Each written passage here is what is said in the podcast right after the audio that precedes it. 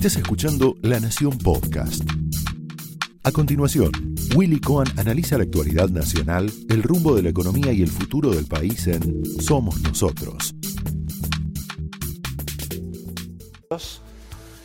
Bueno, si el resultado en las primarias, en las PASO, dentro de apenas tres domingos, si el resultado es más o menos como está el promedio de las encuestas que se están publicando, y bueno, deberíamos decir que eh, el dólar debería mantenerse más o menos tranquilo, los mercados deberían seguir en calma, y en alguna medida el presidente Macri estaría en condiciones de pelear incluso con la gobernadora María Eugenia Vidal, la reelección en octubre, porque las encuestas, el promedio de las encuestas confirma, bueno, prácticamente que la situación sigue muy pareja, eh, se habla de tres o cuatro puntos eventualmente de Cristina y Alberto arriba de Macri, pero algunas encuestas incluso marcan una paridad, hablan de un sprint final eventualmente del presidente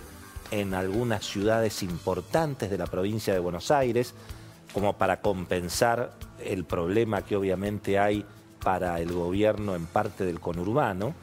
Em, pero bueno, naturalmente hay también algo de cautela, los mercados están allí con el dólar un poquito más calentito y arriba de 44 pesos.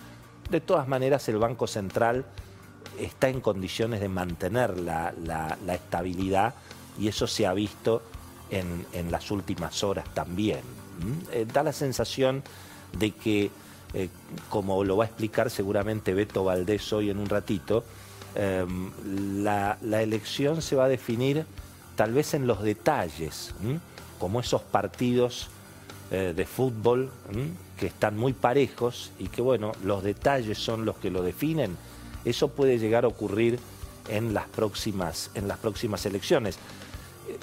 No, hay muchas novedades incluso con los ejes de la campaña electoral.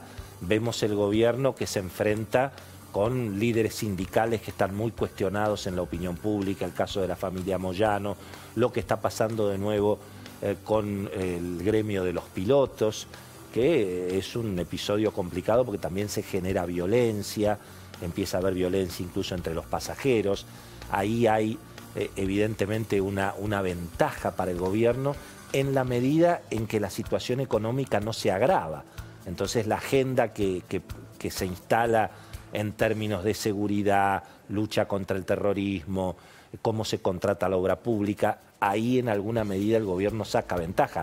Obviamente la agenda de la oposición, y bueno, es presentar que no se aguanta un día más, que la inflación carcome, que el consumo sigue caído, que obviamente las compañías se presentan en concurso y no pueden seguir.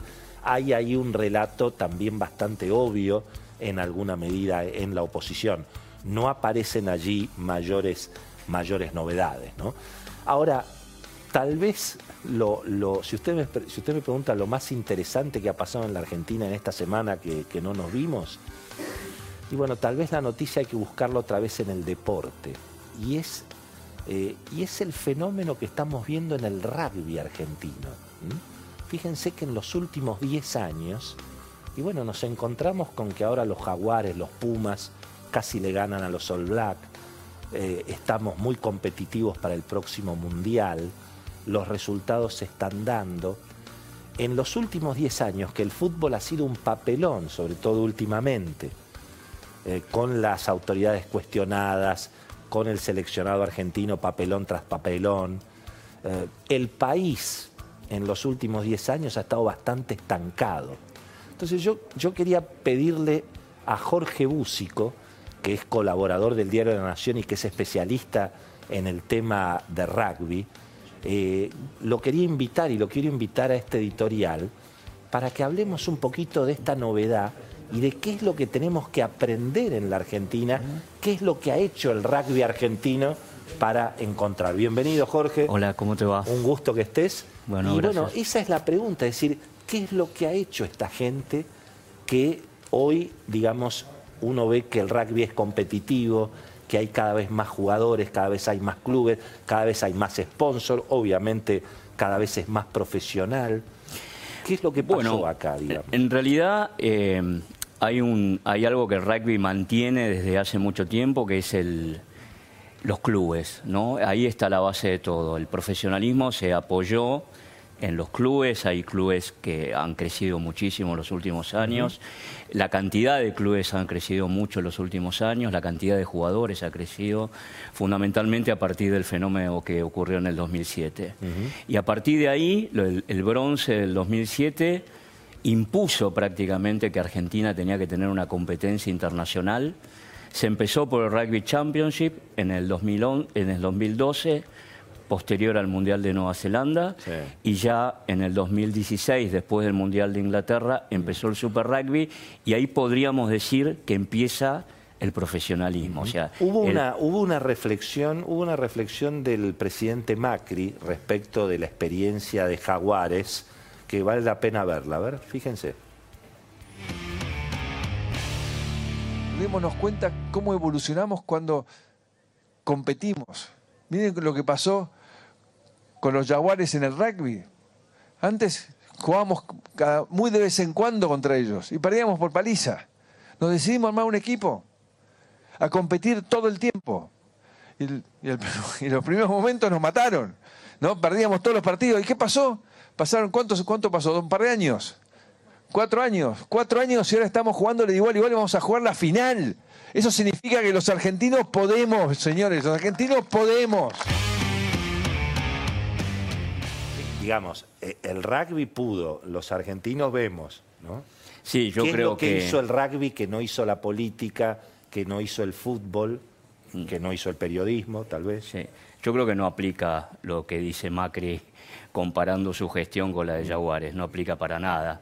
Creo que el proceso ha sido totalmente distinto, eh, se ha ido muy de a poco, haciendo un proceso de cuidando lo que había, cuidando los clubes. Acá Argentina es el único país de las potencias que no tiene competencia profesional interna. La competencia acá es amateur. Ahora, ¿vos, vos dirías que la política que llevó al éxito del rugby en la Argentina fue una política gradualista o fue una política de shock? Ambas cosas, porque se pasó de un día para el otro de amateur a profesional. Entonces, eh, fue gradual porque el proceso eh, se inició en el 2008, pero si vos lo, lo vas analizando, vos ten en cuenta que el profesionalismo en el mundo se decretó en 1995. Argentina recién lo puso en marcha en el 2016. Sí. O sea que recién llevamos cuatro años de profesionalismo, profesionalismo. O sea que hay jugadores pagos por la UAR jugando en, en- aquí en la Argentina. ¿Estás de acuerdo que en alguna medida uno de los secretos fue apostar a un plan de largo plazo, mantenerlo aún si los resultados no llegan, Mm. poner gente idónea, ir a buscar a los mejores? Eso es un poco lo Sí, que sí. Eh, ahí en, en entendemos. realidad el rugby es un juego donde, gracias a Dios, es un, es un deporte donde no, no se vive de acuerdo al éxito, ni siquiera en el profesionalismo. Por lo cual vos venís de una base donde si perdés no pasa nada. Es una, es una contingencia del juego. Ahí sí es la gran diferencia con otros deportes superprofesionales donde vos estás atado al resultado.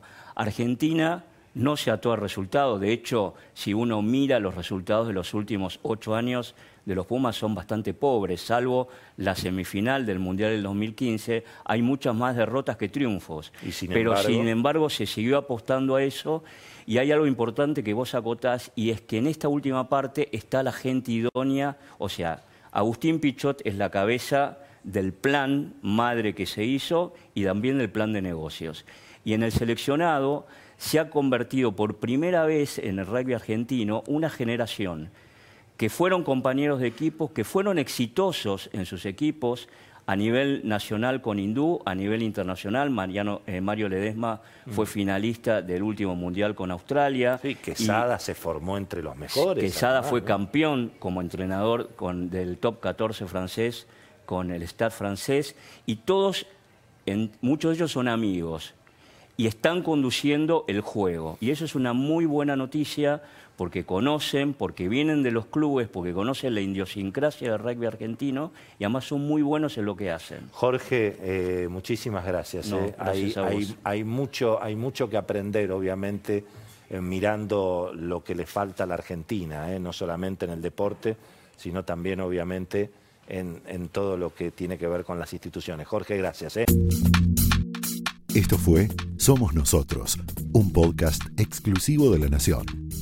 Escucha todos los programas de La Nación Podcast en www.lanacion.com.ar. Suscríbete para no perderte ningún episodio. Estamos en Spotify, Apple Podcast, Google Podcast y en tu reproductor de podcast favorito. Seguí escuchando La Nación Podcast.